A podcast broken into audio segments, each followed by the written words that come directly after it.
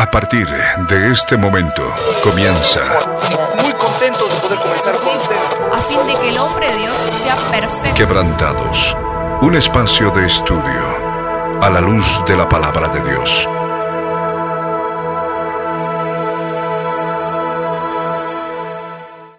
Muy buenas tardes, amados oyentes. Sean bienvenidos una vez más a nuestro programa Quebrantados. En esta preciosa tarde de verano estamos junto con Benito y Flor para continuar con el estudio bíblico que hemos arrancado hace un par de semanas sobre la carta eh, universal del apóstol Juan, la primera carta del apóstol eh, Juan, unas cartas de amor que vamos a estar compartiendo el día de hoy. Muy buenas tardes, Diego. Muy buenas tardes, Flor. Bienvenidos al programa. Muy buenas tardes, chicos. Eh, muy buenas tardes, amados oyentes. Estamos oh, muy felices de seguir compartiendo ahora el volumen 2 de este estudio bíblico de la primera carta, la primera epístola del apóstol Juan. Y vamos a continuar con todo este estudio. Estén atentos. Vamos a hacer, eh, hemos estudiado esto para que pueda ser de bendición y esperamos que realmente lo puedan recibir así. Estamos muy felices de estar acá. Buenas tardes chicos, Diego, Milo y buenas tardes a todos nuestros amados oyentes. Eh, sí, así es, vamos a continuar con el estudio bíblico y le pusimos cartas de amor porque justamente, bueno, además de que Juan se caracteriza por ser eh, el discípulo, el apóstol amado, también se caracterizaba por hablar y hacer hincapié, énfasis en el amor que nosotros como cristianos debemos perfeccionar. Así que por favor saquen los apuntes para, y sus Biblias para seguir anotando los versículos que vamos a hablar, de los cuales vamos a hablar hoy. Amén. La semana pasada, bueno, el, el primer volumen de este, de este eh, estudio bíblico, hemos estado compartiendo muchísimo eh, respecto a las palabras de vida, de lo que era el Señor para nosotros, la libertad que podíamos encontrar con Él, por qué el Señor era representado como luz, por qué Dios es luz, lo que implica andar en la luz, en lo que implica limpiar nuestros corazones, lo que hablamos sobre eh, tener comunión con el Señor. Y hemos profundizado muchísimo en ese sentido. Y, y ahora viene el apóstol Juan a hablarnos de, del Señor Jesús, no solo como nuestra luz, no solo como aquel que puede eh, eh, limpiarnos, iluminar nuestro interior, sino también como aquel que puede justificar nuestras faltas, nuestro abogado, nuestro defensor, ¿no? Entonces vamos a comenzar a leer los pasajes bíblicos del día de hoy. Eh, por supuesto, todos los que nos están escuchando, es el momento de que agarren su cuaderno, su lápiz, su lapicera, eh, sus resaltadores, su Biblia, para que podamos eh, comenzar a leer la palabra, estudiarla en conjunto y por supuesto vayan tomando notas. Así es. Sí, un poco recapitulando, ¿no? El, el- el capítulo anterior, eh, pienso que uno de los versículos claves, porque Juan hace esta, esta referencia varias veces en este estudio, lo van, se van a dar cuenta, cada vez que va avanzando y enseñando acerca del amor de Dios, enseñando acerca del mandamiento que Dios nos da a nosotros, siempre hace un hincapié eh, en, eh, en estas palabras, y lo voy a decir del capítulo 1, eh, en Primera de Juan, el capítulo 1, el versículo eh, 6, que hace como un resumen también de lo que ya había estado hablando en todo el capítulo y dice, si decimos que tenemos comunión con Él y andamos en tinieblas, mentimos y no practicamos la verdad. Porque Juan no solamente estaba tratando de reflejar y demostrar el amor de Dios y cómo ese amor se manifiesta en la vida de los creyentes, sino que estaba yendo en contra de unas herejías que estaban en ese momento y también ahora se estaban introduciendo a la iglesia, donde se creía que las personas podían ser creyentes de Jesús y vivir en pecados y no tener ningún problema al respecto. Eran salvos y no había ni nada por qué preocuparse, no había por qué preocuparse del pecado ni por qué preocuparse de ofender a Dios, sino que ellos eran como una luz y tinieblas y es por eso que él mismo hace esa referencia de Dios es luz y no hay ninguna tinieblas en él. Y los que andan en él tienen que andar como él anduvo, en luz. Entonces, eso era muy importante tener en cuenta para avanzar en este siguiente capítulo. Amén. Entonces, vámonos a Carta Universal de, Juan, en el capítulo 2, en el versículo 1 en adelante, y vamos a leer el día de hoy hasta el versículo 17. Amén. Leamos juntos entonces. La palabra del Señor dice así, hijitos míos, estas cosas os escribo para que no pequéis. Y si alguno hubiere pecado, abogado tenemos para con el Padre, a Jesucristo el justo. y Él es la propiciación por nuestros pecados, y no solamente por los nuestros, sino también por los de todo el mundo. Y en esto sabemos que nosotros le conocemos si guardamos sus mandamientos. El que dice, yo le conozco y no guarda sus mandamientos, el tal es mentiroso y la verdad no está en él. Pero el que guarda su palabra, en esto verdaderamente el amor de Dios se ha perfeccionado. Por esto sabemos que estamos en él. El que dice que permanece en él debe andar como él anduvo. Hermanos, no os escribo mandamiento nuevo, sino el mandamiento antiguo que habéis tenido desde el principio. Este mandamiento antiguo es la palabra que habéis oído desde el principio. Sin embargo, os escribo un mandamiento nuevo que es verdadero en él y en vosotros, porque las tinieblas van pasando y la luz verdadera ya alumbra. El que dice que está en la luz y aborrece a su hermano, está todavía en tinieblas.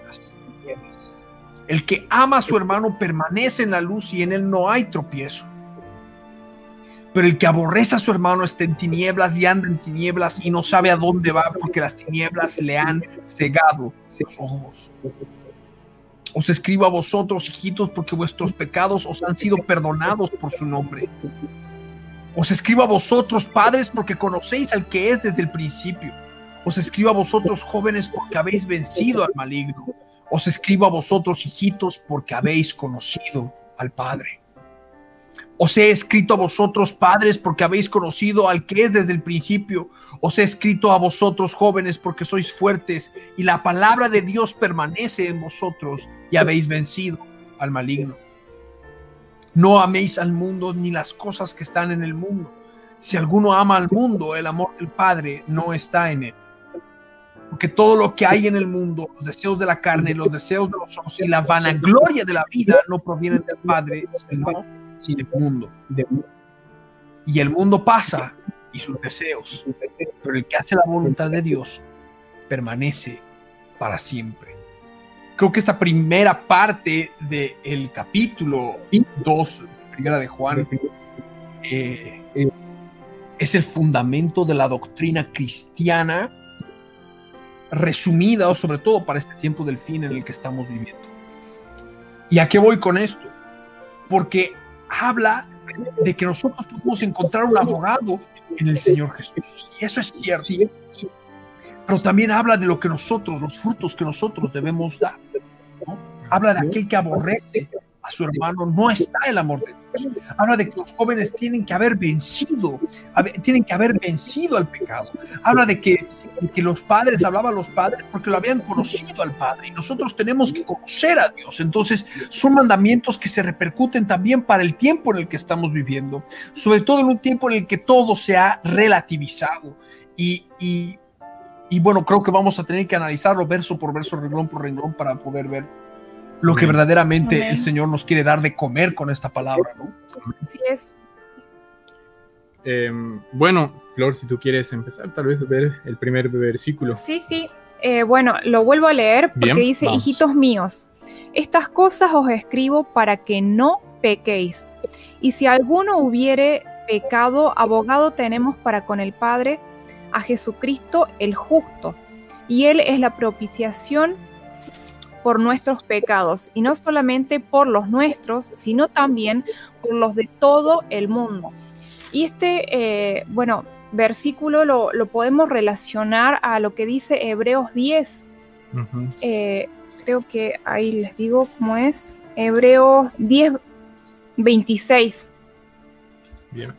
Que dice así, advertencia al que peca deliberadamente Dice, porque si pecaremos voluntariamente después de haber recibido el conocimiento de la verdad, ya no queda más sacrificio por los pecados, sino una horrenda expectación de juicio y de hervor de fuego que ha de devorar a los adversarios.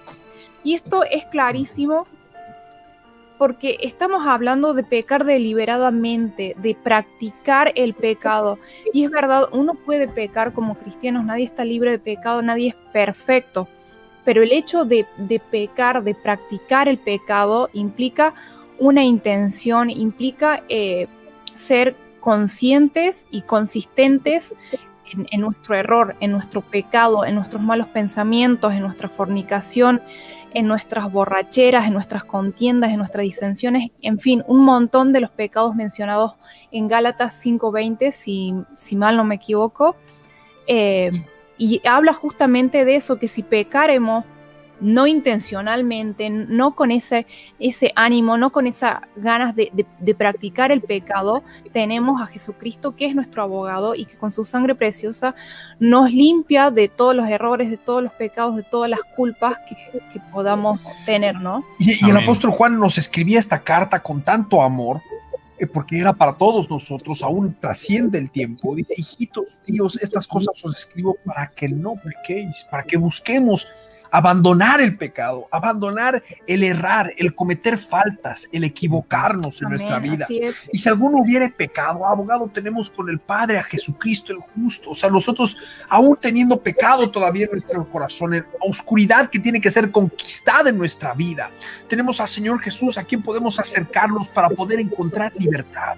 No solamente para encontrar perdón, no solamente para encontrar eh, eh, eh, sanidad del corazón, sino para encontrar libertad en Cristo Jesús. Porque es un abogado defensor. El abogado defensor evita que tú caigas en una prisión. Él está ahí para defenderte. Si nosotros tenemos a la Satanás que está de día y de noche acusándonos, tenemos en Jesús un abogado defensor para que podamos encontrar libertad, sanidad, liberación en nuestra vida, liberación de las cadenas del pecado que nos hacemos. ¿No? Y eso en el versículo 2, si lo ponemos en pantalla, dice: Él es la y Él es la propiciación por nuestros pecados. Él es la propiciación por nuestros pecados y no solamente por los nuestros, sino también por los de todo el mundo. Porque el sacrificio que ha hecho Cristo Jesús, el sacrificio que ha hecho Cristo Jesús en la tierra, el sacrificio que ha hecho Él al dar su vida a la cruz del Calvario, al, derramar su sangre preciosa, al morir en la cruz del Calvario, ha no solamente para nosotros que lo conocemos, sino para todo el mundo. Él ha muerto también por todos los pecados del mundo, ¿no? Y como dice la palabra en el versículo 3, y en esto sabemos que nosotros le conocemos si guardamos sus mandamientos. Porque ya cuando conoces al Señor, cuando tienes esa revelación, viene el Espíritu Santo de Dios, los siete Espíritus de Dios, el Espíritu de conocimiento, el Espíritu de sabiduría, y te empiezan a abrir los ojos respecto a lo que estás haciendo mal en tu vida, los errores que estás cometiendo, no solamente los pecados que has podido cometer, los traumas de la infancia que te han podido ocurrir, las heridas que puedas tener, sino también los errores que has podido estar cometiendo en tu vida, con tus actitudes, con las decisiones que has tomado.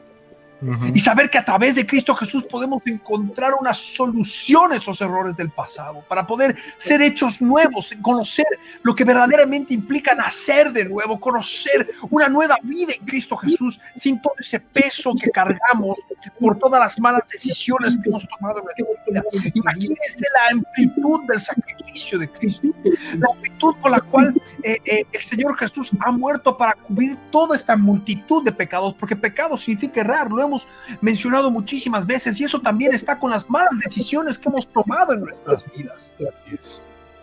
Entonces, dice que cuando nosotros sabemos que lo conocemos es porque guardamos sus mandamientos. y en esto sabemos que nosotros lo conocemos si guardamos sus mandamientos, porque cuando aprendemos a guiarnos sobre los mandamientos que el Señor nos ha dado a través de su santa palabra, a través de su Santo Espíritu, vamos a tender a equivocarnos menos. ¿Por qué? Porque el espíritu de sabiduría está en nosotros, el espíritu de inteligencia, el espíritu de discernimiento, el espíritu de conocimiento de Dios, el espíritu de temor de Dios va a estar en nuestro ser, inundándonos para que cuando tengamos que tomar una decisión, ni siquiera estemos dudando sobre si tenemos que tomarla o no, sino vayamos con paso firme adelante, confiando en que estamos actuando con la voluntad del Señor. Amén. Es, es exactamente como dice Milo. Eh, este, este pasaje, justamente estos tres versículos, nos dan una profundidad muy grande de lo que es el Señor, de lo que es su Evangelio, de lo que es Él.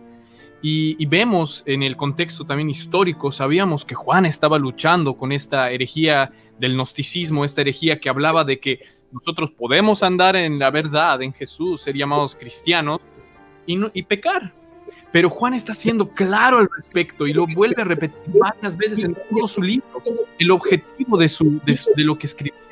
Nos dice en el versículo 1, hijitos míos, estas cosas os escribo para que no pequéis. Y si alguno hubiera pecado, abogado tenemos para con el Padre a Jesucristo, el justo. Y como dice Emilio, el justo, el único que no tenía pecado, el único que podía eh, condenarnos, el único que podía, como en el caso de la mujer adúltera, el único que podía tirar la primera piedra, decidió no hacerlo.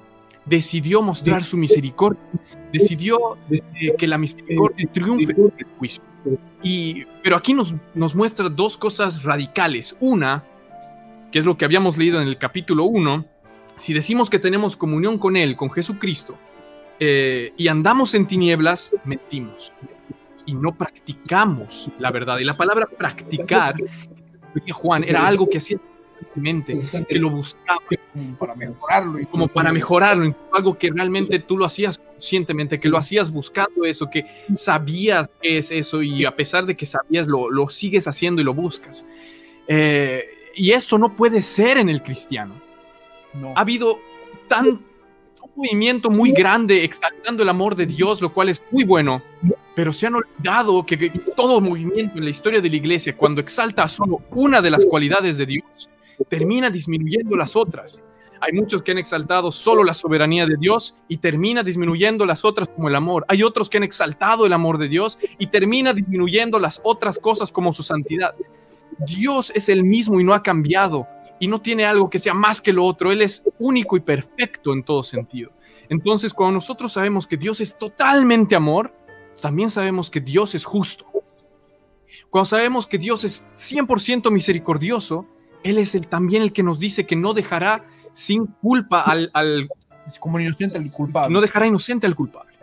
Eh, y, y, aquí nos dice a nosotros, la verdad, todos y cada uno de nosotros hemos, hemos pecado, hemos caído de la gracia de Dios.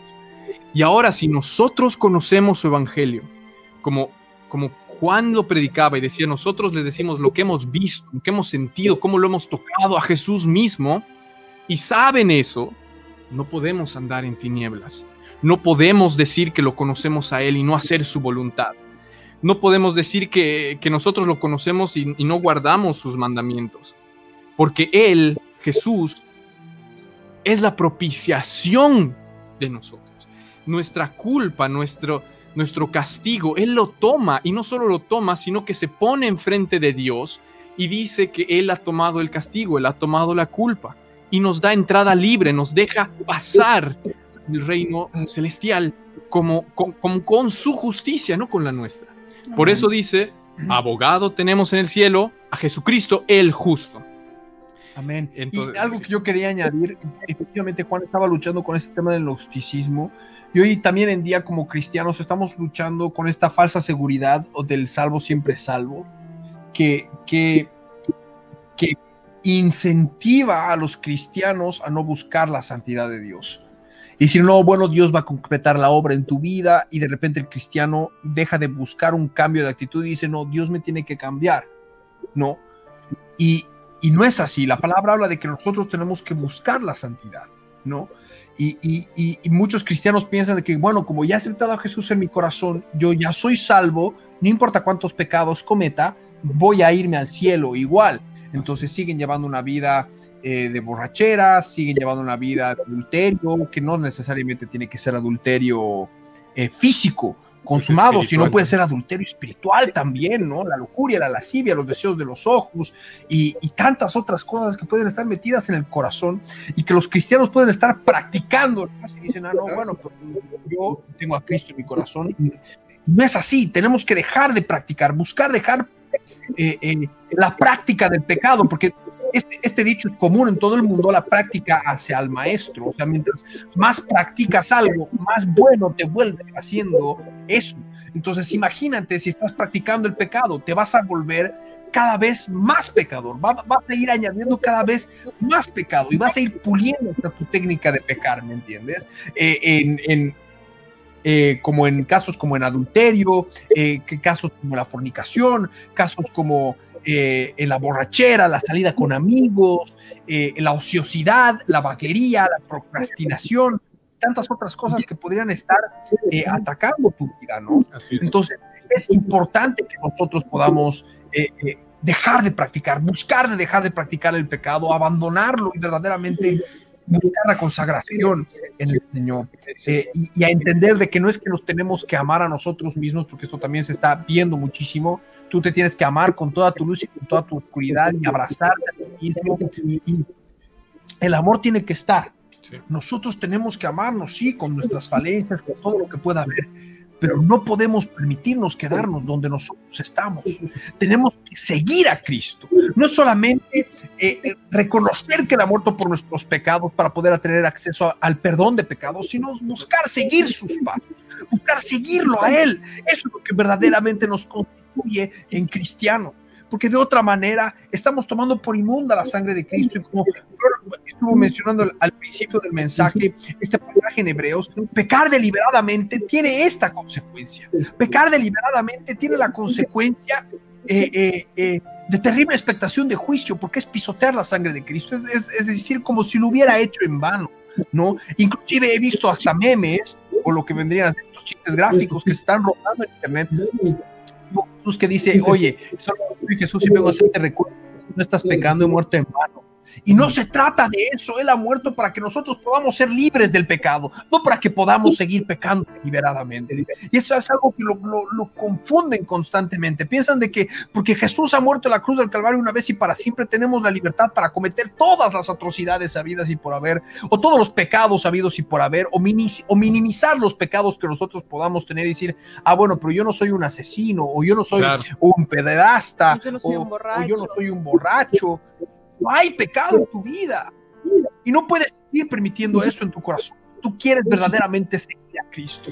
Seguir a Cristo significa buscar un cambio, no significa que te rechaces, porque hemos hablado sobre el rechazo, el rechazo, el rechazo y el rechazo. Te tiene el amor que Señor te ama, pero tienes que llenar esa oscuridad con la luz de Jesús, no con tu propia luz, no con tu propio método, no con tu propia disciplina, con el poder de Jesús Nazaret para que puedas verdaderamente tener victoria. Vamos a leer más adelante en, en el libro de Primera de Juan. Así es, y cuando hablamos del amor del Señor, hablamos de un amor perfecto, un amor que demanda de nuestra parte ese cambio total de actitud, porque el amor caído te dice, sí, estás excelente como estás, te debes amar, sí, seguí con tu mal carácter, seguí con tus malas contestaciones, seguí eh, publicando un, un, montón de, de atrocidades que vemos en las redes sociales, pero el amor de Dios va mucho más allá y demanda ese cambio total de actitud. Es un amor perfecto, es un amor que verdaderamente busca transformarnos y, y hay que distinguirlos de este amor que, que es con estas publicaciones que se hacen de no, la persona que te ama te tiene que amar tal cual y como sos, con tus errores, con sí, es así, pero de nuestra parte tenemos que buscar ese cambio de actitud, si no, no podemos decir que hemos conocido al Señor, tenemos que dejar de pecar y, no fijarnos, como decía Milo, en los pecados externos que los demás pueden ver en la borrachera, en el hecho de salir de fiesta. A ver, y, y, y esto quiero que quede bien en claro, pero hay mucha gente que se, se fija en cómo viste ay, yo me he visto pudorosamente porque estoy toda cerrada de pies a cabeza, sí, pero en tu corazón hay terribles pecados que no estás llevando a la cruz de Cristo. Y es importante recalcar estos aspectos porque dentro de nuestros hermanos en Cristo se da toda una serie de, de, de habladurías y movimientos con el tema de la vestimenta, de, de cómo sale en la foto, que tiene un peinado grande, que es una ostentosa, que es una, una Isabel, que es esto, que es lo otro. No, por favor, fíjense más bien en lo que hay en el corazón, en lo que hay en nuestra mente, porque ahí es donde llegan los dardos de fuego del enemigo constantemente. Exacto. Y, y en eso, y eso, eso es algo que siempre recalcamos porque eh, pasa mucho en, en, las congregaciones. Y no debe ser así, porque nosotros es tan fácil ver de afuera, tan fácil, no sabes cómo está esa persona, no sabes eh, realmente lo que Dios ve en esa persona o lo que esa persona está, tiene en su corazón. Muchas veces estas mismas personas que están juzgando así eh, tienen peores cosas en su interior o a veces la persona que crees que está nítida, presentable, perfecta, o ese es un varón, una mujer de Dios, puede que esté cometiendo atrocidades eh, detrás de, las paredes. Por ejemplo, me acuerdo de un testimonio de David Wilkerson, un pastor que ya falleció y está en la presencia del Señor, comentaba cómo una vez en Estados Unidos un pastor lo había llamado para confesarse algo. y él pensaba que iba a ser pornografía, quizás algo así que es muy común también en los pastores, que pasó en Estados Unidos al menos un tiempo que fue un- una explosión de este demonio espiritual que- que acechó ese país. Y, y la confesión era que no oraba hace más de un año y mantenía esa iglesia de 35 mil personas predicando sin haber orado una vez en un año entero. Y lo que más le preocupó a él fue que la congregación no se daba cuenta. La congregación pensaba que todo estaba bien. Y el problema, porque veían que por fuera se veía bien, que por fuera estaba bien vestido, hablaba bien, decía las palabras correctas. Pero Pablo nos muestra en su, en su escritura que no se trata solamente de decir las cosas correctas, sino se trata de venir en el Espíritu Santo, en el poder de Dios. Por eso el Espíritu Santo nos dice, y tendrán el discernimiento de Espíritu. Verán si se derrama amor, si se derrama el Espíritu, si hay la presencia del Señor. Es tan importante poder ver eso con los ojos de Dios y no con los ojos humanos, porque Dios ve el corazón, pero el hombre ve lo de afuera. Y es importante que veamos como Dios ve. Eh, y bueno, volviendo al capítulo 2 de Primera de Juan, estábamos hablando de lo que, los que practican. Milo estaba hablando acerca de una doctrina que pienso que es muy importante un poco darle un tiempo de lo que es el salvo siempre salvo. Ahora, mucha gente no lo llama así, pero es eso básicamente. Y mucha gente de verdad creen que no creen eso. Pero cuando ves su estructura bíblica, cuando ves lo que, cuando ellos hablan en la manera que, que tratan de explicar el Evangelio, termina siendo lo mismo. Porque muchas personas creen que he orado, he orado, he repetido la oración de fe, que nosotros también la hacemos, he, repetido esa oración, y del púlpito me han dicho, ahora ya eres cristiano, y yo, yo digo, bueno, ahora soy cristiano, listo, ya soy cristiano, ya soy salvo.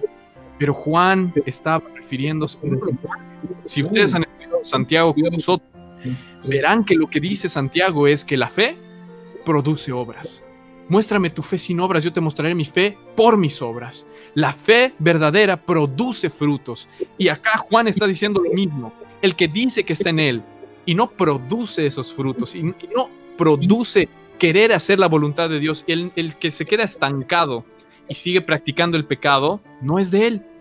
Voy a irme al capítulo 3 de Primera de Juan para mostrarles esto que les digo, que luego lo vamos a volver a estudiar, pero en Primera de Juan en el capítulo 3, el versículo 8 dice, el que practica, y otra vez la palabra practicar, el que practica el pecado, el que practica el pecado es del diablo, porque el diablo peca desde el principio. Para esto apareció el Hijo de Dios, para deshacer las obras del diablo. Todo aquel que es nacido de Dios no practica el pecado porque la simiente de Dios permanece en él y no puede pecar porque es nacido de Dios. Y esto es justamente lo que se refiere al practicar el pecado, porque el mismo Juan nos dice en el, en el capítulo 2 que si pecaremos, tenemos abogado en el cielo. Pero eso es porque nosotros estamos en una transición hacia la patria celestial. Estamos en un, en un, en un camino, en una carrera que tenemos que avanzar y correr y seguir avanzando dejando nuestra vida pasada atrás, dejando el viejo hombre atrás y cada vez poniéndonos más el nuevo hombre, Cristo Jesús, dejando las obras pasadas de carne y avanzando hacia ser el hombre celestial que es Él. Y eso es lo que se está refiriendo Juan acá. Pero si nosotros practicamos el pecado, nos engañamos a nosotros mismos y puede que tengamos una fe fingida y puede que hasta que pensemos que somos salvos, pero Él hace la distinción si no estás avanzando, hay que arrepentirse, hay que decir algo anda mal, porque esta es tu alma que está en juego. No es solamente tener la doctrina correcta, esta es tu alma y la eternidad. ¿Dónde vas a pasar la eternidad? Está en juego. Es muy importante que entiendas y escuches lo que Dios está diciendo en este libro. Y eso es tan importante, y es tan importante en el sentido de que, de que esta, se, se, engaña esta, sí. esta, frase se engaña no te engañas a ti no, bueno sí pero cuando hacer un mes más otra vez más y otra vez más y luego termina volviendo en un círculo. vicioso donde no dejas tus malas actitudes tu mal carácter tu mala forma de ser, tus malos hábitos, ¿me entiendes? Y es porque no estás dejando que el Espíritu Santo de Dios opere en tu vida. Y ahí estás perdiendo tu salvación. Lo conociste, aceptaste a Jesús en tu corazón. Podrías haber hecho una oración sincera en ese momento.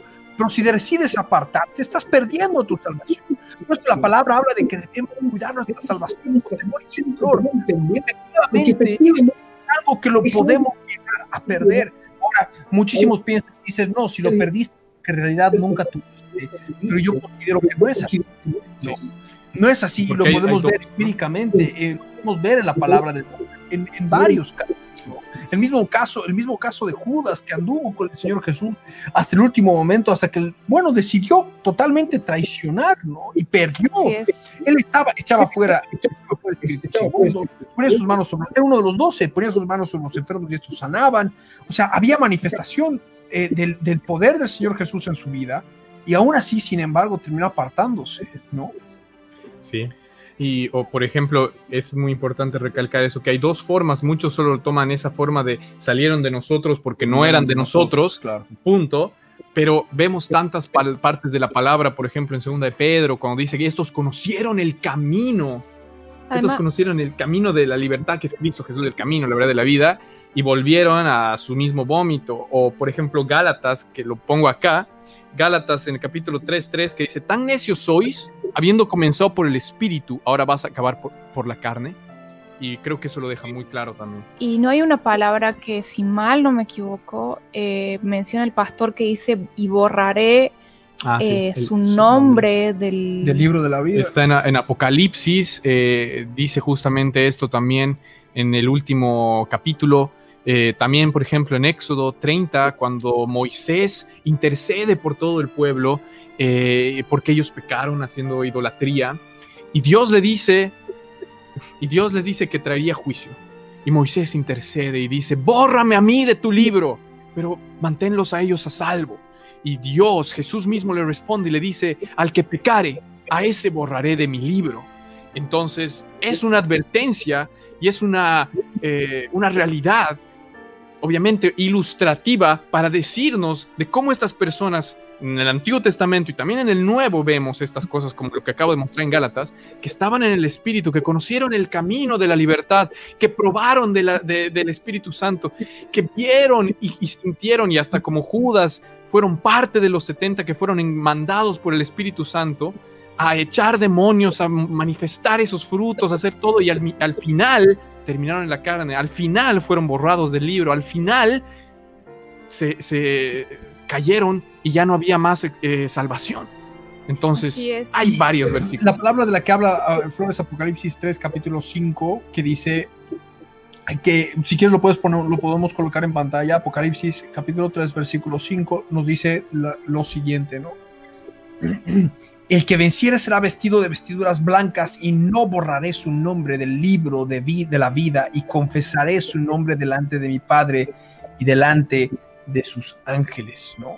Entonces, habla de que al que logra vencer, los que logran vencer con Cristo Jesús en su corazón, hacerlo dueño de sus vidas, son aquellos que no van a ser, cuyos nombres no van a ser borrados del libro de la vida. es. Eso significa que hay otros nombres Que, que sí van a ser borrados. Y hay nombres que nunca han sido inscritos en el libro de la vida, ¿no? Hay nombres que nunca han sido escritos en la vida del, del libro de la vida desde antes de la fundación del mundo. Y por supuesto, eh, eh, eh, ya nos, esto nos aclara el panorama, ¿no? Entre los que no han sido escritos, entre los que han sido escritos pero pueden ser borrados y entre los que efectivamente no van a ser borrados Sí. porque van a vencer al pecado. ¿no? Y. oh, sí, sí, sí. Y también, justamente, hay otro En- pasaje en Apocalipsis Apocalipsis en el capítulo 22. 22, versículo 19, donde también nos muestra esto muy claro, y ahí lo pongo. eh, Ahí lo ponemos en pantalla. donde dice, y si alguno quitare de las palabras del libro de esta profecía, Dios quitará su parte, es decir, que tenía su parte, del libro de la vida y de la santa ciudad y de las cosas que están escritas en este libro. La santa ciudad, como Jesús decía, esa santa ciudad, esa patria y, que veíamos en los cielos, la Jerusalén celestial. Dios quitará esa parte que tenía. Dios lo quitará, Dios lo borrará. Y es muy importante que entendamos que nosotros no estamos diciendo y no estamos predicando que si uno peca, Dios ha borrado su nombre. Y si uno vuelve a orar, Dios ha escrito su nombre, porque eso no es así. Justamente Juan, Santiago, todos nos están mostrando diferente. Nos están diciendo, Dios es el que decide eso, Dios tiene esos parámetros.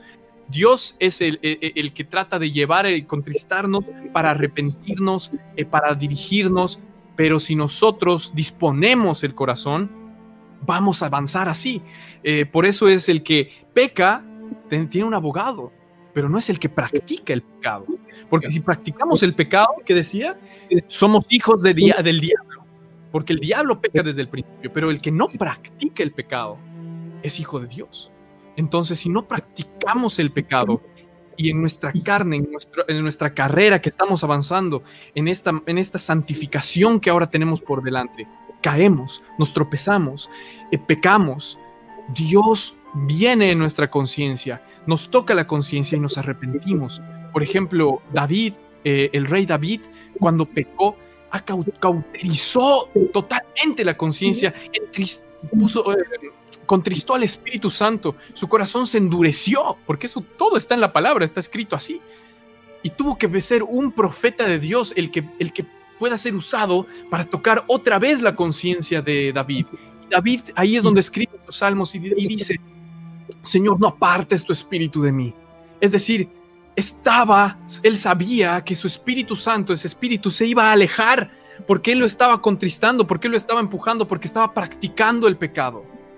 Pero gracias a Dios, como también hemos leído en Santiago, él hace volver a un alma, a un alma del error, arrepentirse y estar delante de Dios, hace bien delante del Señor.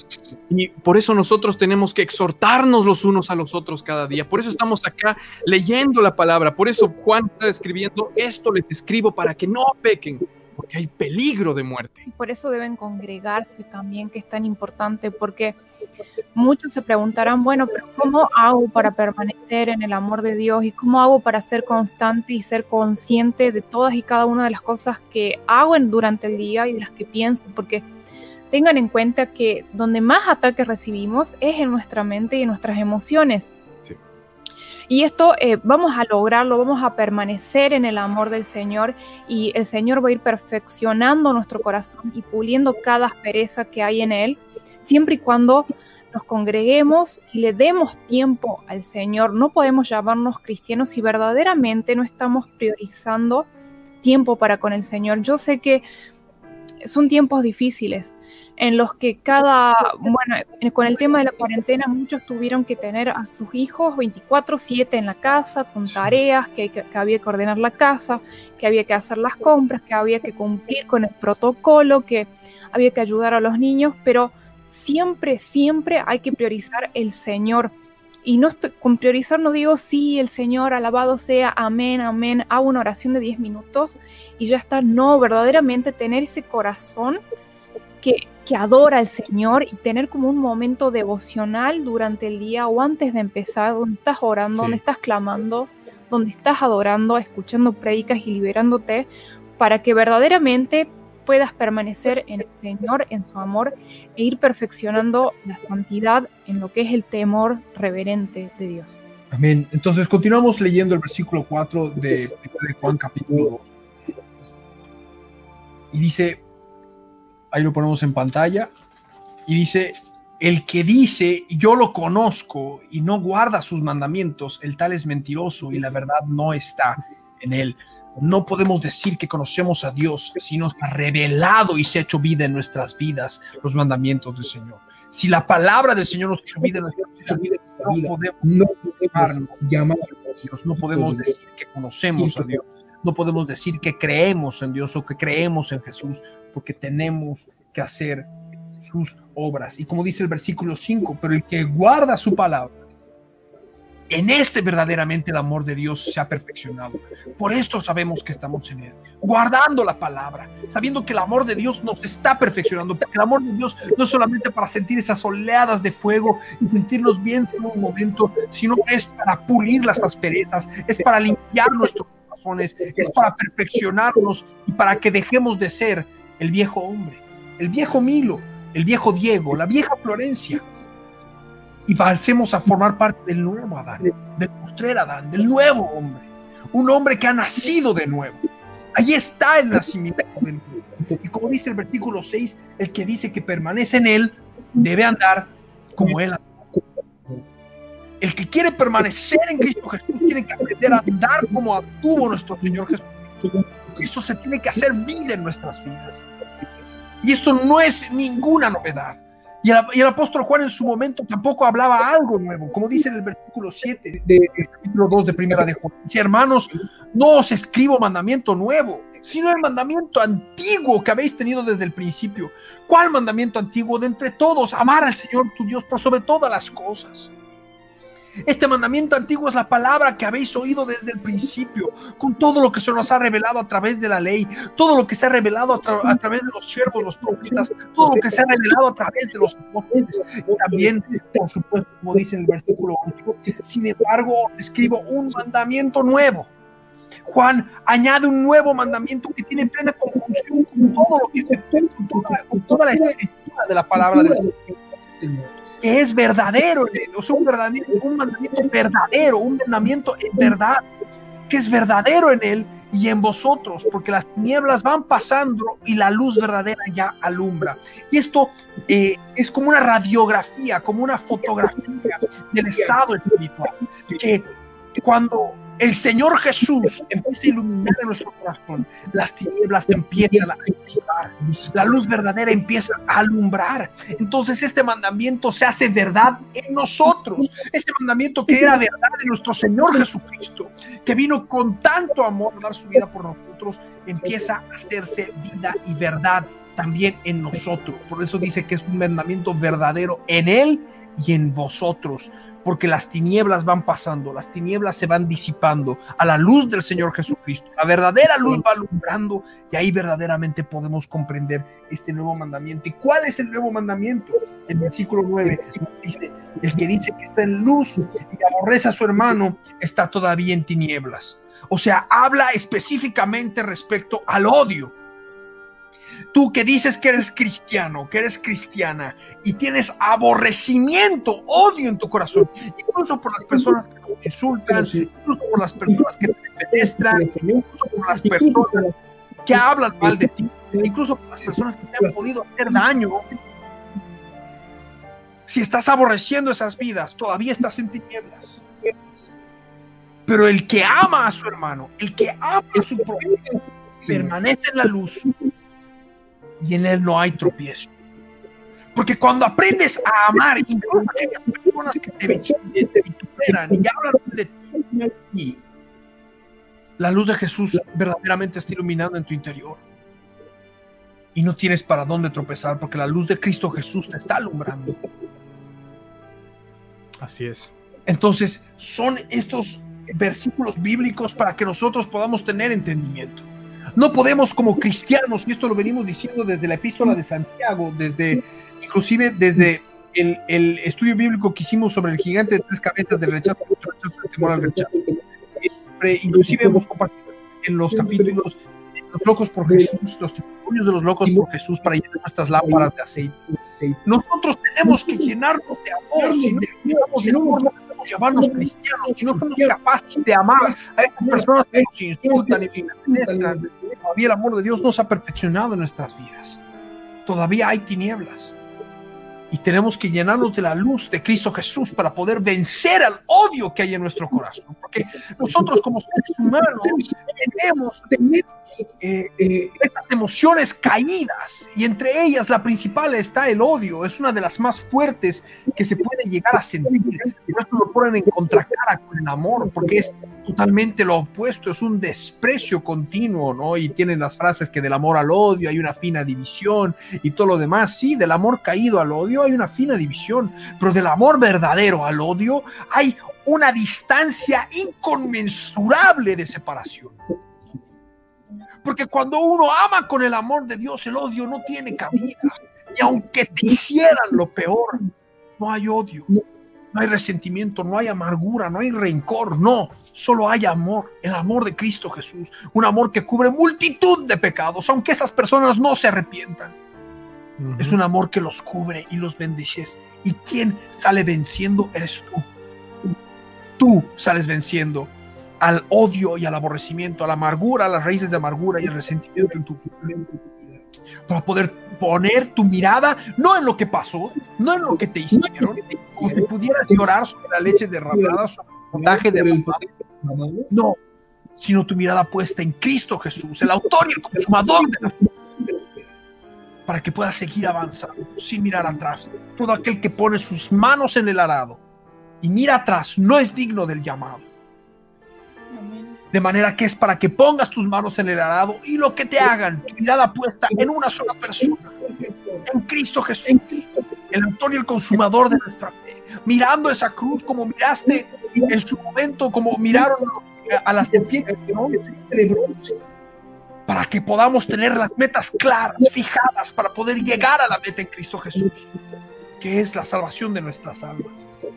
Amén. Amén. Amén. Amén. Porque por eso dice en el versículo 11, ya con esto, por supuesto ustedes pueden comentar chicos, con esto yo termino mi comentario que dice, pero el que aborrece, el que aborrece a su hermano está en tinieblas y anda en tinieblas y no sabe a dónde va, porque las tinieblas le han cegado los ojos. Imagínate, si estamos haciendo la comparación de que Dios es amor y es luz, el odio representa también las tinieblas. Estás odiando a tu hermano, estás apreciando a tu hermano, estás tu hermano ciego, y no vas a saber por dónde caminar, ni siquiera vas a saber qué decisiones tomar, te vas a tropezar, te vas a caer, te vas a lastimar, porque mirada no está puesta en Cristo Jesús, que es la luz está puesta en las tinieblas, en el odio, en el rencor, en mirar al pasado para tropezarte adelante, para caerte, para herirte, porque tienes el enfoque en otra cosa. Por eso la palabra dice, no sabe a dónde va, porque las tinieblas le han cegado los ojos. Y si tú piensas que estás siendo salvo con aborrecimiento, con odio en tu corazón, si tú crees que vas a poder llegar al cielo con odio en tu vida, con odio en tu corazón, hermano, hermana, estás equivocado. Porque el odio significa tinieblas. El resentimiento significa amargura. Y no vaya a ser que brotando una raíz de amargura tú te pierdas y pierdas tu salvación. Y, es, Y eso es lo importante. Ajá. Y, y es, creo que hay varios pasajes, ¿no? O sea, incluso el Señor nos dice, si quieres dar tu ofrenda a Dios, pero tienes algo contra tu hermano, o recuerdas que tu hermano tiene algo contra vos, ve y arreglen eso antes de dar la ofrenda. Porque esa parte de la manifestación de odio, no solo mucha gente lo toma como solamente el odio extremo que no lo pueden ver, ni oler, ni sentir, ni pensar. Pero no solo es eso, eso implica mucho más. Mucho más. Eh, solamente dice, Jesús mismo dijo ¿sabe? Eh, acerca del asesinato. Si ya odiaste, si ya te enojaste contra tu hermano, ya has cometido asesinato en tu corazón, delante de Dios. Entiéndanlo, o sea, mucha gente aún sigue, y volvemos al caso de que decía Flor, de que ven unos pecados y, ah, pero yo solo hago esto y ellos hacen más, o al menos no soy un asesino. Nosotros, con solamente odiar a alguien, ya somos asesinos delante de Dios. Nosotros, con mirar con lujuria a una mujer, por más de que decir en el pasado, eres adúltero delante del Señor. Por eso necesitamos a Jesucristo, el justo, el único que nos puede limpiar de todo pecado y hacernos eh, eh, partícipes de su, de su reino. No por nosotros, sino por Él, por su gracia y misericordia. Y, y, volviendo a estos pasajes que, que habló acerca del amor, acerca del odio, ¿no? Las dos partes. Eh, Juan está diciendo que no se escribió un mandamiento antiguo. Estaba hablando de todo lo que las cosas que uno hace cuando tiene al Espíritu Santo de Dios. Tiene que andar en verdad. Si no anda en verdad, miente. Si anda en tinieblas, miente. Si odia a su hermano, si odia a su hermano, es de Satanás. Si practica el pecado, es de Satanás. Si no practica el pecado, es de Dios. Si se arrepiente, es de Dios. Si hay frutos, es de Dios. Y, nos muestra acerca de lo que es el amor, porque este mandamiento que él decía, este mandamiento antiguo eh, y este mandamiento nuevo, también él hace las dos cosas, es como dice Milo, están eh, relacionados, están en una revelación gradual que se manifiesta en Cristo Jesús. Antes era justamente lo que Dios decía, amarás a Dios con todo tu corazón. Pero Él nos dice, y esto es lo que les leo en Mateo, en el capítulo 22, en el versículo 36 en adelante, nos dice, cuando le preguntaron a él y le dicen, Maestro, ¿cuál es el gran mandamiento de la ley? Y Jesús le dijo, el gran mandamiento Amarás al Señor tu Dios con todo tu corazón y con toda tu alma y con toda tu mente. Este es el primero y grande mandamiento. Y el segundo es semejante, es igual, está relacionado, porque si tú amas a Dios con todo tu corazón, con toda tu mente, esto va a ser otro fruto de lo que pase. Y es semejante, amarás a tu prójimo como a ti mismo. De estos dos mandamientos dependen toda la ley y los profetas. Y justamente toda la ley y los profetas se resumen en esos dos mandamientos. Y, todo, y los dos son semejantes. El amor manifestado, la vida de un creyente, amando a Dios con toda su mente, todas sus fuerzas, toda su voluntad. Y ese mismo amor que tienes para Dios se tiene que reflejar amando a tu prójimo. Y, y, Jesús lo dijo, este nuevo mandamiento en, el, en Juan, en el capítulo 13, en el versículo 34, este nuevo mandamiento os doy, que os améis unos a otros, y aquí añade, como yo os he amado, que también os améis unos a otros, porque en esto conocerán todos que sois mis discípulos si tuvieres amor los unos con los otros. Y está haciendo referencia en Primera de Juan, en el capítulo 2, a este mismo mandamiento, el amor que se manifiesta, el amor que tiene que revelarse no solo con los, los cristianos, sino con todo el mundo, con los que nos aborrecen, con los que nos persiguen, también con, eh, con los familiares, también con eh, los hermanos de la congregación, tiene que manifestarse en todo, porque en esto se conocerán que son discípulos, si se aman como Él nos ha amado. Y eso es lo que está haciendo referencia acá en el capítulo 2, cuando dice, eh, cuando dice, acá, hermanos, no se escribe un mandamiento nuevo, sino el mandamiento antiguo que habéis tenido desde el principio.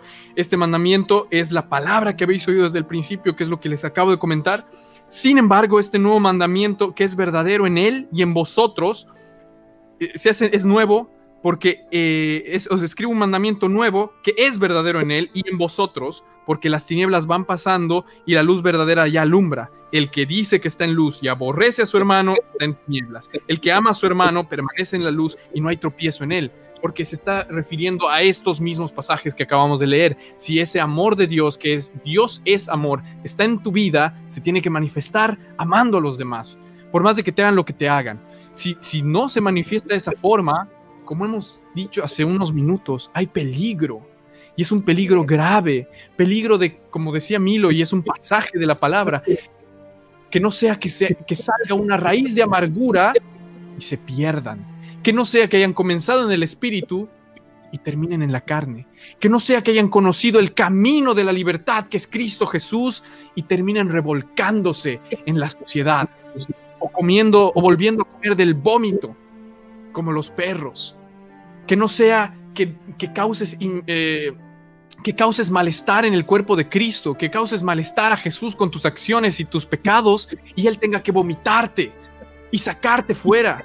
O como hemos vuelto a leer, borrarte del libro de la vida, porque el que pecare, y ahora ya entendemos, el que practica el pecado, ese borrará del libro de la vida y quitará su parte de la ciudad santa en los cielos. Amén.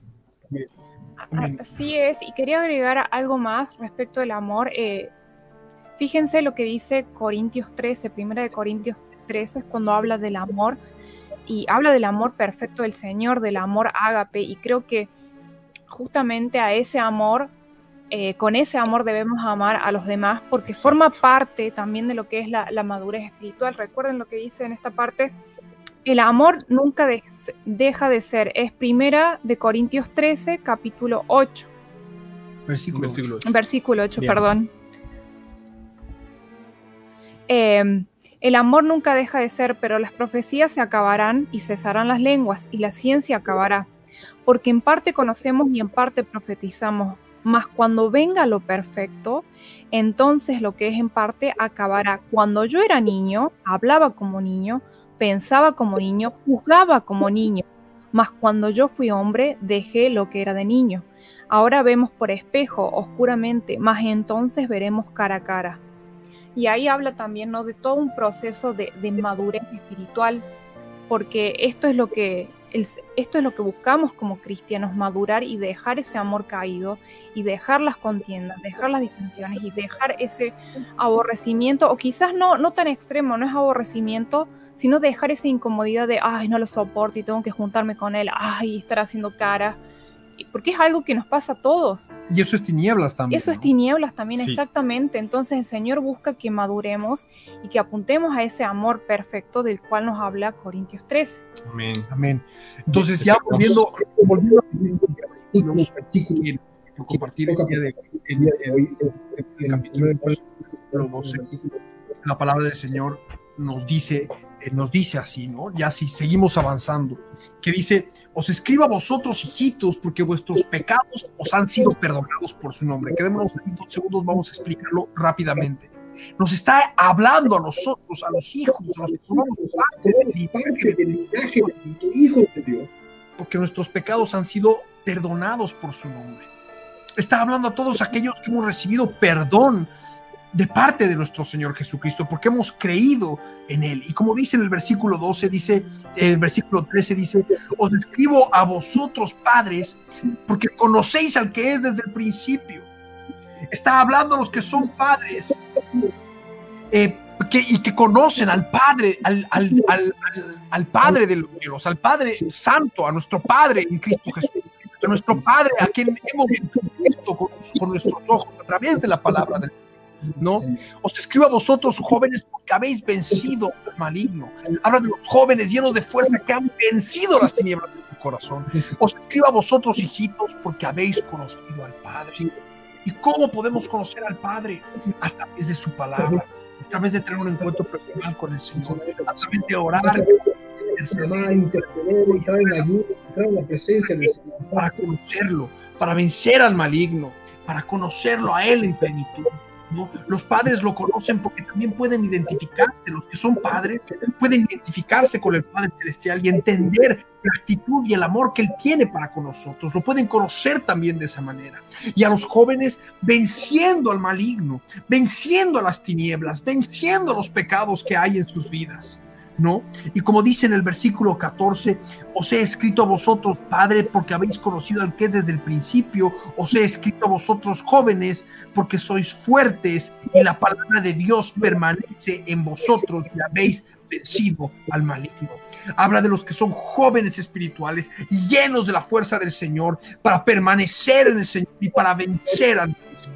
Habla, les habla a los padres que han tenido hijos porque ellos saben lo que implica ser lo que implica ser un padre y cómo pueden entender un poco más la faceta de Padre Celestial, de Padre bueno, de Padre Santo que está en los cielos, ¿no? Y como dice en el versículo 15, habla de que lo, está hablándonos a nosotros porque sabe que podemos vencer al mundo, porque sabe que lo hemos conocido al Señor, que hemos tenido una experiencia con Él, que no somos testigos de, segu- de segunda mano, sino que conocemos de primera mano al Señor. Y el versículo 15 nos dice y nos recomienda no al mundo cosas que están en el mundo. Si alguno ama al mundo, el amor del Padre no está en él. Y cuando hablamos de amar al mundo, eh, el- ah, no, no hace referencia a aborrecer a todas las personas al Señor, sino amar al mundo en sí, a lo que vendría a ser la cultura mundial que se sobrelleva, una cultura de pecado, una cultura de maldad, una cultura donde quizás el más malo es el más vivo, el más vivo es el, es el que hace más eh, eh, cosas malas sin que lo encuentren, eh, ¿me entienden? Entonces, no amar las prácticas que encontramos en el mundo, prácticas nocivas, prácticas dañinas. Podemos mencionar el incesto, podemos mencionar el adulterio, podemos mencionar promiscuidad sexual, podemos mencionar tantas otras cosas que nosotros no tenemos que amar. Podemos eh, eh, mencionar la cultura griega, la cultura romana, la cultura, eh, la cultura persa, podemos mencionar tantas otras cosas que no van conforme a la palabra de Dios y que nosotros tenemos que aborrecer porque si terminamos amando eso, terminan convirtiéndose en ídolos en nuestros corazones, inclusive pecados que están ahí en el corazón, entronizados, quitando el primer lugar al Señor, tienen que ser desechados, crucificados en la cruz del Calvario. Dice el versículo 15, no améis al mundo ni las cosas que están en el mundo. Si alguno ama al mundo, el amor del Padre no está en él. O sea, no solamente es cuando tú aborreces, sino cuando amas las cosas del mundo cuando te gustan más las cosas que el mundo te ofrece y los placeres que el mundo te ofrece antes que tu salvación, antes que eh, eh, tu vida en Cristo Jesús, ¿no? ¿Y qué es lo que dice acá? Porque todo lo que hay en el mundo, los deseos de la carne, los deseos de los ojos, la, la vanagloria de la vida, no provienen del Padre, sino del mundo. O sea, no solamente están los deseos pecaminosos, no solamente están los deseos de los también está la vanagloria de la vida, ¿no? Cuando en tu vida tú ya le empiezas a quitar todo lugar primordial al Señor y te empiezas a enfocar en buscar tu propia vanagloria. Y, y no estoy diciendo de que esté mal que trates de sobresalir y de hacer las cosas bien, pero cuando te lo buscas para tu propia vanagloria, para enaltecerte a ti mismo, para decir yo soy el mejor, o encontrar algún tipo de reconocimiento, o de subirte a un pedestal imaginario, estás una vez más, de vista, el enfoque tu enfoque tiene que estar en Cristo Jesús. Tu mirada tiene que estar puesta en alto y creer en Él y seguirlo a Él, seguir sus pasos, amarlo a Él, no amar lo que pueda haber en el mundo. ¿Para que Para que cuando te falte, porque como el apóstol Pablo decía, Él sabía tiempos para que cuando ya no tengas sed, no importa, entiendas que en Jesucristo encuentras todo lo que necesitas. En Jesucristo más. fuimos bendecidos. En Jesús somos bendecidos, en Él está. Solamente en Él podemos encontrar la plenitud, la llenura, la total llenura de nuestras vidas. Todo lo demás es secundario. ¿no? Por eso aquí Así dice, es. no améis al mundo ni las cosas que están en el mundo. Si alguno ama al mundo, el amor del Padre no está en Él. Porque todo lo que hay en el mundo, dice el versículo 16, eh, eh, los deseos de la carne, los deseos de los ojos y la vanagloria de la vida no provienen del Padre, sino del mundo. Y el versículo 17 dice, el mundo pasa y sus deseos, pero el hace la voluntad de Dios para siempre. ¿Y a qué me- aquí va con este versículo bíblico el apóstol Juan? Que todo es pasajero. El placer que tú puedas conseguir este fin de semana, fuera, cosa es pasajera. Todo es pasajero. Todo va a pasar. Pero si buscas hacer la voluntad de Dios, tú vas a permanecer para siempre. ¿Por qué? Porque tenemos la promesa de la salvación de nuestras almas. Tenemos la promesa de que vamos a dejar este cuerpo mortal de carne, de sangre, un cuerpo mortal de carne y gloria, la gloria del Señor. Y esto es lo que tiene que primar.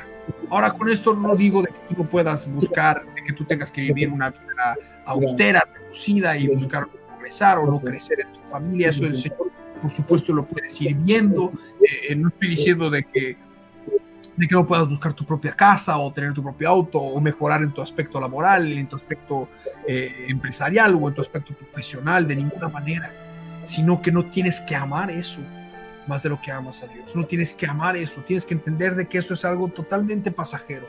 Hacer todas las cosas como si fueran para el Señor, dándole el 100% de ti, ¿no?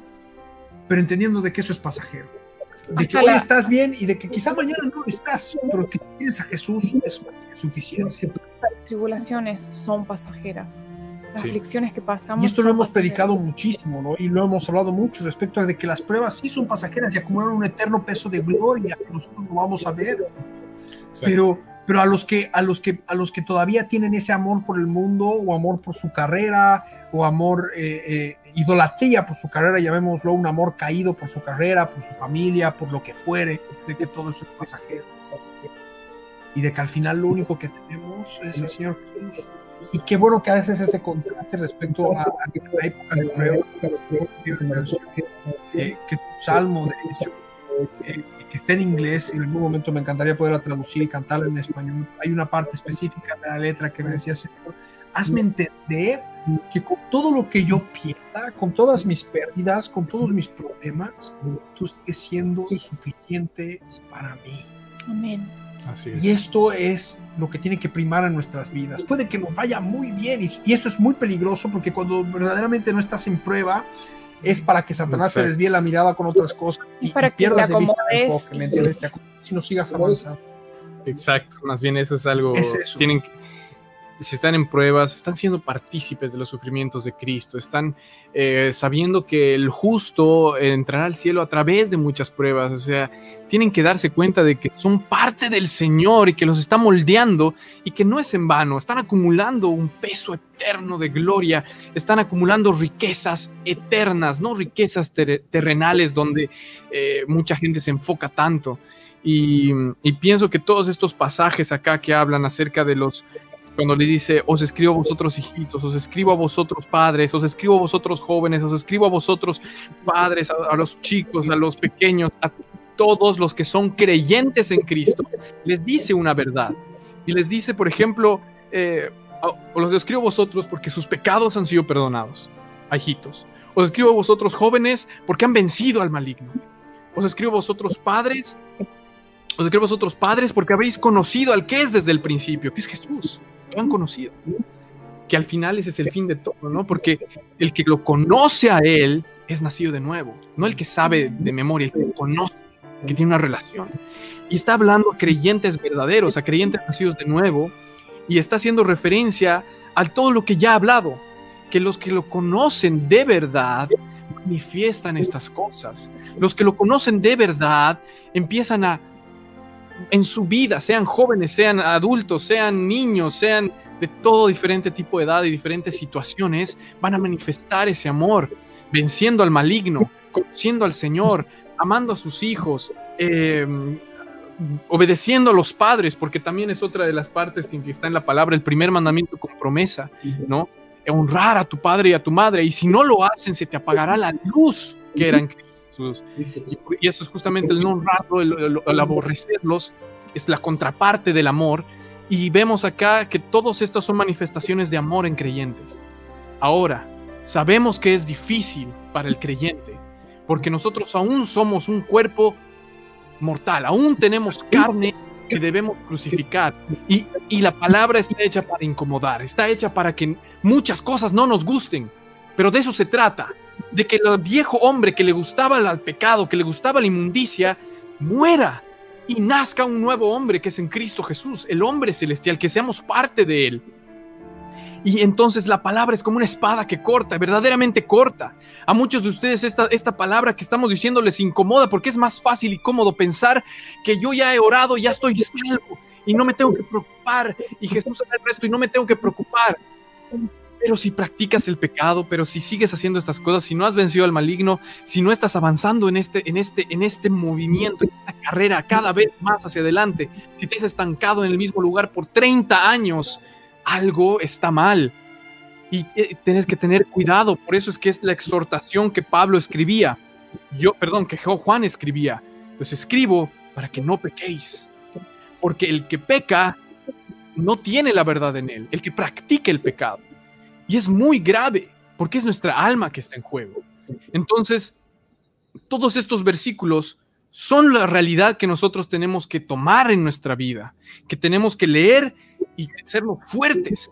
Si somos débiles en algún área, orar y, pedir misericordia al Señor como lo hacía Pablo y decir, miserable de mí, ¿quién me sabrá de este cuerpo de muerte? Porque encuentro que el mal, la maldad, la carne está en mí, dentro mío. Está en mí el pecado. El hacer lo que no quiero, eso hago. Y lo que quiero, no lo hago. Porque muchas, y esa es, esa es la verdadera conciencia de un creyente. Quiere hacer la voluntad de Dios. Quiere practicar la verdad. Quiere practicar la palabra de Dios. Quiere guardar sus mandamientos. Quiere. Pero a veces, como pasa, en ese, como pasa en Romanos y nos muestra Pablo claramente lo que es parte de la vida del creyente, no lo puede hacer porque se manifiesta esa maldad, se manifiesta que hay obras de la carne, se manifiesta que aún somos caídos y que necesitamos siempre un Salvador. No solo esa vez que ya has orado y que lo has recibido, ya no necesitas ser salvado de nada. Tienes que seguir siendo salvado del mal carácter, de la mentira, de la lujuria, de la lascivia, de, del odiar, del maldecir, de tantos pecados que podemos encontrar. Tenemos que ser salvados constantemente. Por eso al final en Romanos, ¿no? en el capítulo 7, Pablo dice, gracias doy a Jesucristo. Porque a pesar de que encontramos que nosotros tenemos esa maldad en nosotros, tenemos a nuestro abogado en el cielo, a Jesucristo el justo, que, que- que esos pecados que hemos cometido, podemos decir, Señor, me arrepiento de este pecado, me doy cuenta, soy miserable, aún necesito cambiar tanto. Gracias a ti, porque aún puedo seguir caminando en este camino. Un camino que es angosto, pero que lleva a la vida. Entonces, no se entristezcan tanto con esto. Vean que es el Señor que los está dirigiendo, que los está tocando para que puedan cambiar de camino, para que puedan arrepentirse si es necesario y para que puedan darse cuenta que este es el verdadero evangelio, un evangelio que no permite que nosotros vivamos en nuestros pecados o que sea muy a- solamente amable con eso. El Señor quiere que busquemos su santidad. Porque el que sin santidad nadie verá a Dios. Tenemos que andar en eso. Eh, volvamos a las raíces. Yo quisiera que, que podamos hacer una oración ahí donde están. Todos los que han escuchado el mensaje, han escuchado esta palabra, que descubren que todavía hay odio en sus vidas, que de repente están buscando la vanagloria del mundo, que todavía descubren que aman las cosas del mundo. Eh, ha llegado el tiempo de que puedan orar juntamente con nosotros y entregárselo al Señor y pedirle que el Señor les revele para que verdaderamente puedan experimentar libertad, sanidad y liberación en sus vidas. Por eso ahí donde están, cierren sus ojos, los que por supuesto quieran hacer esta oración de fe con nosotros y subamos juntos a la presencia del Señor. Padre amado, en el nombre de Jesús, Señor, subimos a tu presencia, mi Dios bueno para darte gracias porque por tu misericordia y por tu amor hemos recibido esta palabra el día de hoy, Señor. Que tu palabra quede grabada en lo profundo de nuestros corazones, Padre, para que podamos perseguir tu voluntad, Señor, y solo tu voluntad, Dios. Que seas tú nuestro enfoque. Límpianos, Señor, de toda oscuridad, aborrecimiento, odio, amargura, rencor, resentimiento, Señor. Para que podamos ser llenos de tu amor y de tu presencia y podamos correr con paciencia esta carrera de resistencia, Señor, hasta que podamos alcanzar la meta. Gracias te damos, Señor. Y te pido por todas esas vidas que nos están escuchando por primera vez. Para que tu palabra pueda ser sembrada, Señor, y vengan al conocimiento de ti, Señor. Sí, de ti, mi Dios de amor. Porque tú no quieres que nadie se pierda. Gracias te damos, Señor. Bendito seas por siempre. En el nombre de Jesús de Nazaret. Amén. Y amén. Amén. Creo que Amén. esto es todo lo que hemos podido compartir el día de hoy. La semana que viene tenemos mucho más para compartir que va a tener relación con poesía bíblica. Eh, chicos, si quieren cerrar alguna idea, cerrar algo, aprovechen este momento en sus despedidas y yo voy cerrando el podcast. Eh, bueno, bueno, no tengo nada más para agregar, pero espero que haya sido de bendición para sus vidas, que hayan anotado los pasajes bíblicos y para aquellas personas que no se les ha quedado muy bien, lo, lo vuelvan a escuchar porque esto verdaderamente tiene que hacerse vida en sus vidas. El Señor los bendiga muchísimo. Ustedes saben que para mí es un privilegio poder servir y estar hablando de la palabra de Dios. Hasta el próximo capítulo. Amén. Eh, igual, que el Señor los bendiga mucho. Gracias por escucharnos. Em, este capítulo ha sido mucha bendición. Espero que puedan ver la profundidad del Evangelio en casi cada capítulo de la Biblia. Nos lleva a Cristo, nos lleva a su obra, nos lleva a, a lo que es ser cristiano. Y Dios ha escrito todo esto para que nosotros lo conozcamos y que nuestra alma pueda estar con Él para siempre no solamente para ponernos reglas y normas porque quiere, lo hace porque nos ama y lo hace porque nos quiere a su lado. Eh, que el Señor los bendiga mucho, yo me despido y va a ser hasta la próxima semana eh, que podamos encontrarnos de nuevo. Así que el Señor los bendiga. Amén, amados hermanos, para nosotros ha sido un placer estar con todos y cada uno de ustedes que nos están escuchando a través de la radio, que nos van a estar escuchando a través de las redes sociales una vez que esto se transmite en auditorios. Y por supuesto, estén atentos porque bueno, ya se termina el año, estos son los últimos programas del año y el año que viene vamos a tener muchísimos nuevos proyectos y programas más para poder estar presentando junto a Quebrantados. El Señor Jesús los bendiga muchísimo a todos y a cada uno de ustedes y ha de ser hasta cualquier otro momento en esta línea del tiempo, paz de nuestro Rey, Jesús de Nazaret. Hasta este instante Eh, la Biblia no ha pasado de estuvimos con sí, tu sí, programa Timoteo Quebrantados. 3, Lo que tenemos que 16. entender es que cuando tomamos la Biblia... Será hasta un nuevo encuentro en la línea del tiempo. Para seguir conociendo más detalles de la Biblia, un tesoro real y verdadero